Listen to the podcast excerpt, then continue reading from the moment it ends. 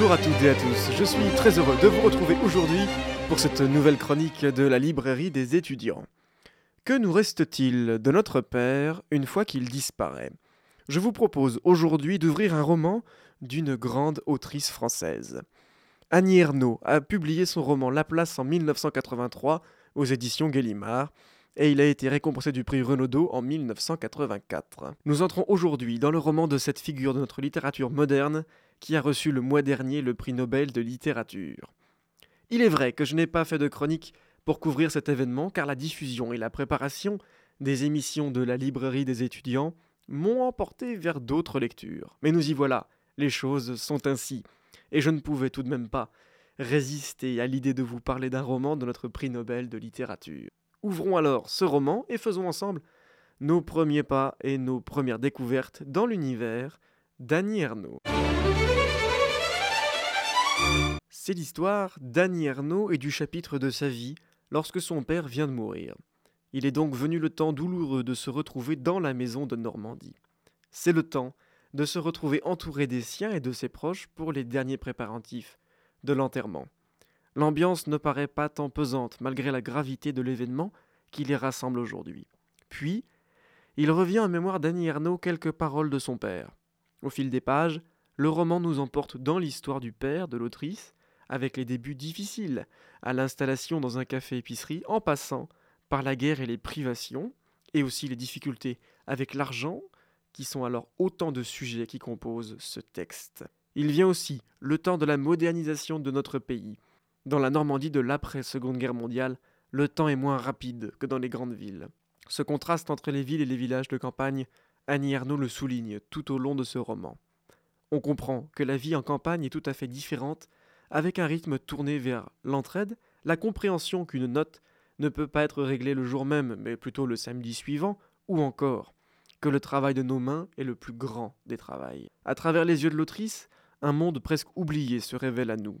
Au milieu de tout cela, le personnage central de ce texte, c'est son père, une figure majeure que l'on apprend à regarder et à connaître. Mais avant tout, cet homme, c'est son père. Il suffirait simplement qu'il m'appelle, qu'il m'appelle. D'où vient ma vie? Certainement pas du ciel.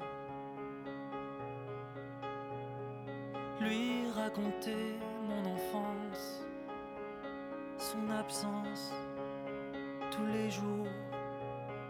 Comment briser le silence qui l'entoure. Aussi vrai que de loin je lui parle, j'apprends tout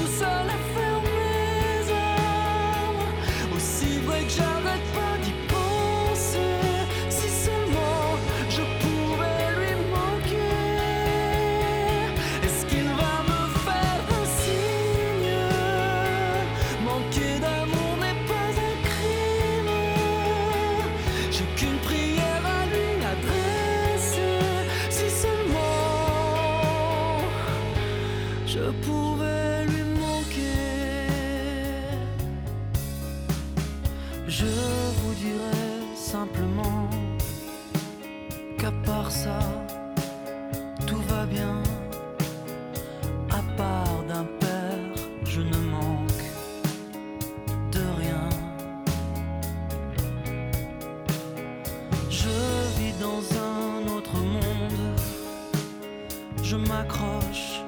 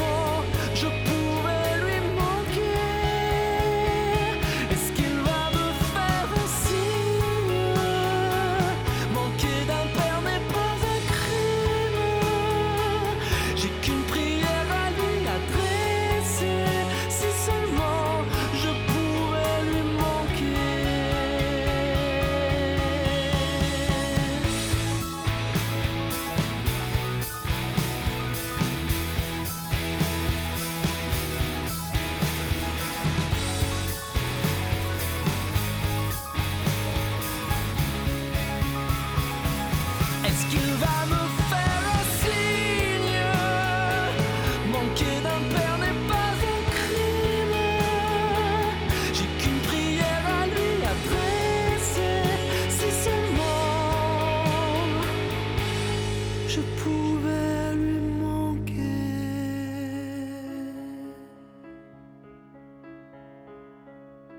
nous sommes de retour au micro de la librairie des étudiants dans les studios de Radio Campus Grenoble 90.8.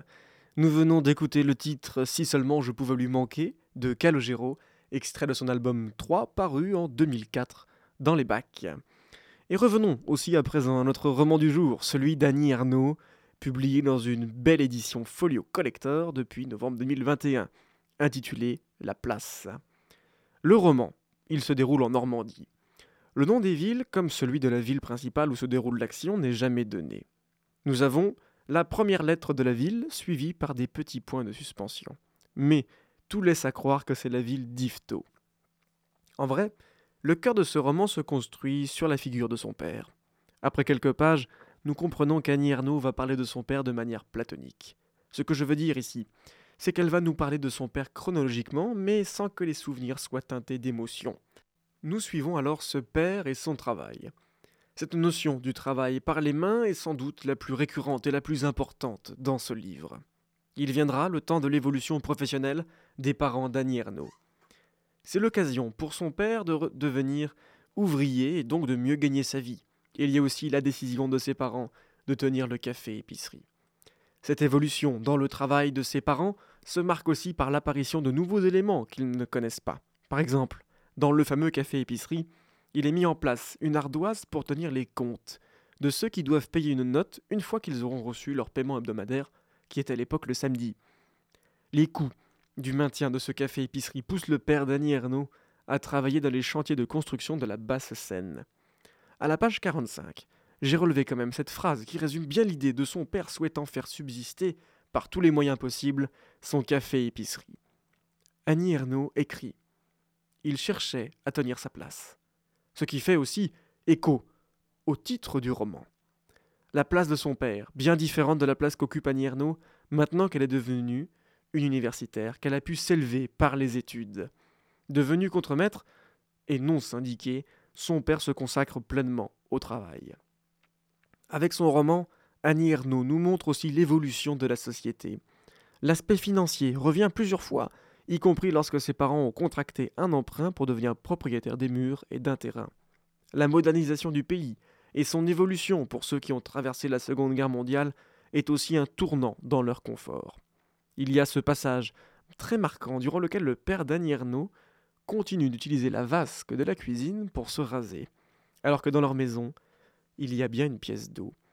Cette évolution de la société et cette forme de luxe qui nous paraît aujourd'hui normale, cela ressemble aussi à l'histoire de nos grands-parents qui nous raconteraient leur vision sur l'évolution de la société depuis ces 50 dernières années. Ce livre, il nous montre d'autres temps, d'autres mœurs, d'autres façons de voir la vie et de voir le monde. Et cette vision qui change entre les générations, Annie Ernaux la ressent. En poussant sa fille dans les études qu'elle a brillamment réussies, son père lui a donné l'opportunité d'être quelqu'un de socialement différent de lui. Bien qu'ils n'aient très peu parlé ensemble, Annie Ernaux se souvient d'avoir échangé avec son père sur l'histoire, sur la géographie dont les manuels d'études le fascinaient.